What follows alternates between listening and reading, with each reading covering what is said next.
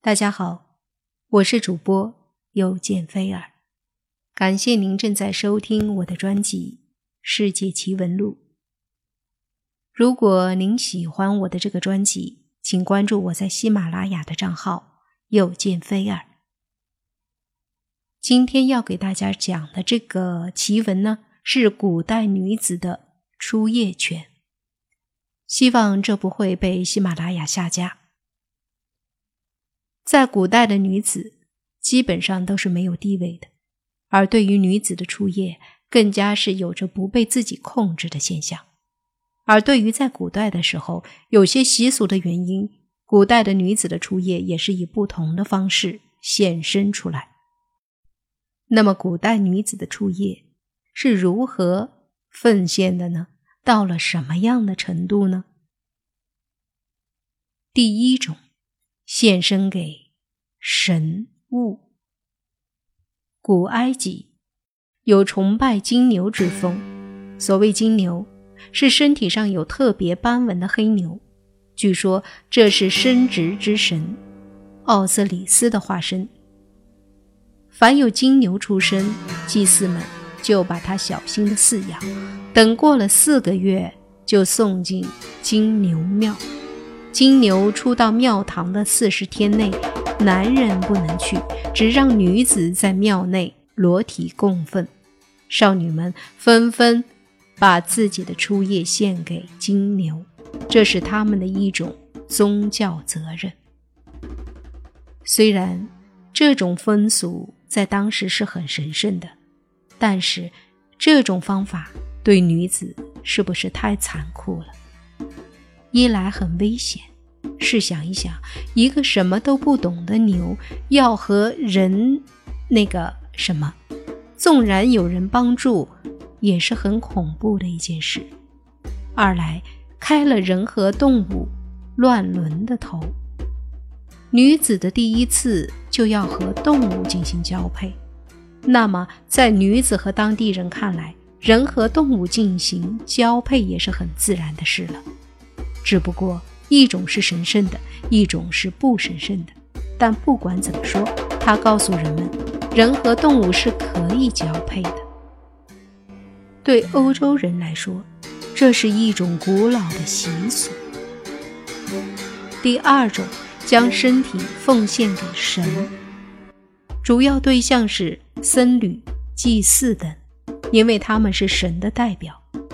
古代的印度王于新婚的三天内不得与新王妃接触，这三天要交给最高的僧侣和王妃共寝。君王尚且如此，百姓又能怎样？从这一点上来说，的确是神圣的，但是仍然有一种矛盾和假象存在。僧侣是神的代表，这种习俗又是这些僧侣宣传。如果是真的信神倒也罢了，否则这岂不是一种骗局？可见，真与不真，神圣与否，全在人的心里。正如马丁·路德说的那样。第三种是向酋长、地主、君主献身。印度孟加拉的土著民族，处女必须先侍奉了兼祭祀的酋长后。才能结婚。新西兰、尼加拉瓜、南美巴西等地都有这种风俗。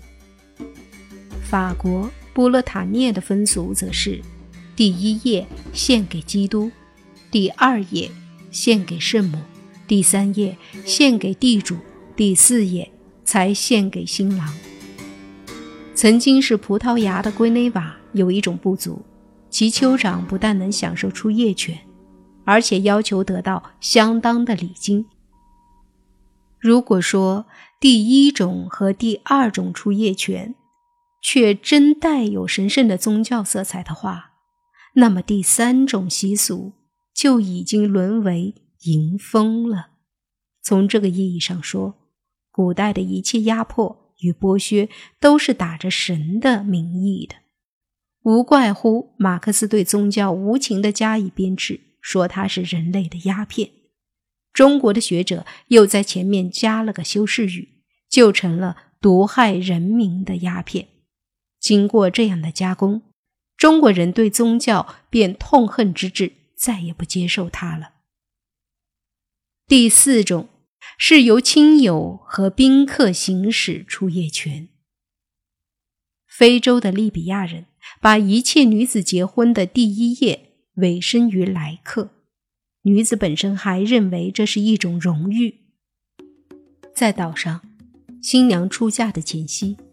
要由新郎的几个朋友带到森林中去，破坏他的处女身，同时还有由新郎的父兄行使出夜权的这种习俗，就让人难以理解了。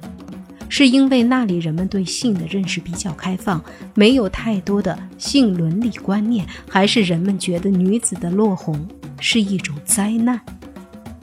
让亲友来宾行使出夜权，意味着相互普佑，共同分担灾难，还是免除灾难的意思？第五种是现身于贱民、仆役及外地人。菲律宾的一些土人之间有特赦的公使专司此事。新卡利多尼亚的处女。在结婚前要用很高的报酬雇人破瓜。据日本学者南方雄男叙述，从前松本正藏由印度寄住在某贵族家，有一天主人竟卑躬屈膝地请求他为女儿破瓜。第六种现身方式就更奇怪了，在《黑色的性行为》一书里记载了这样一个故事。住在赤道附近的非洲部族有一种公开拍卖出夜权的习俗，他们的少女到了成熟期，其出夜权都要卖给任何想要的人。当天，少女全身被衣服包住，被人抬高在部落内巡回，然后在部落的广场中跪在阳伞下，围观的人可以用适当的代价和少女一起过夜。这个故事使我想起了中国农村的一种现象，即出嫁少女就是要卖很多钱，把女子当摇钱树，把她们当成一种增加收入的工具，跟把少女的出夜权公开拍卖没有什么两样。这都是不把女子当人看待的现象。总之，奇特诡异的现身方式不但向我们展示了。其世界史学的神秘色彩，同时它也暴露出了在古代时期对广大女性所造成的巨大摧残和伤害，致使女权地位坠落深谷。这不能不说是世界古代女性的一种悲哀呀！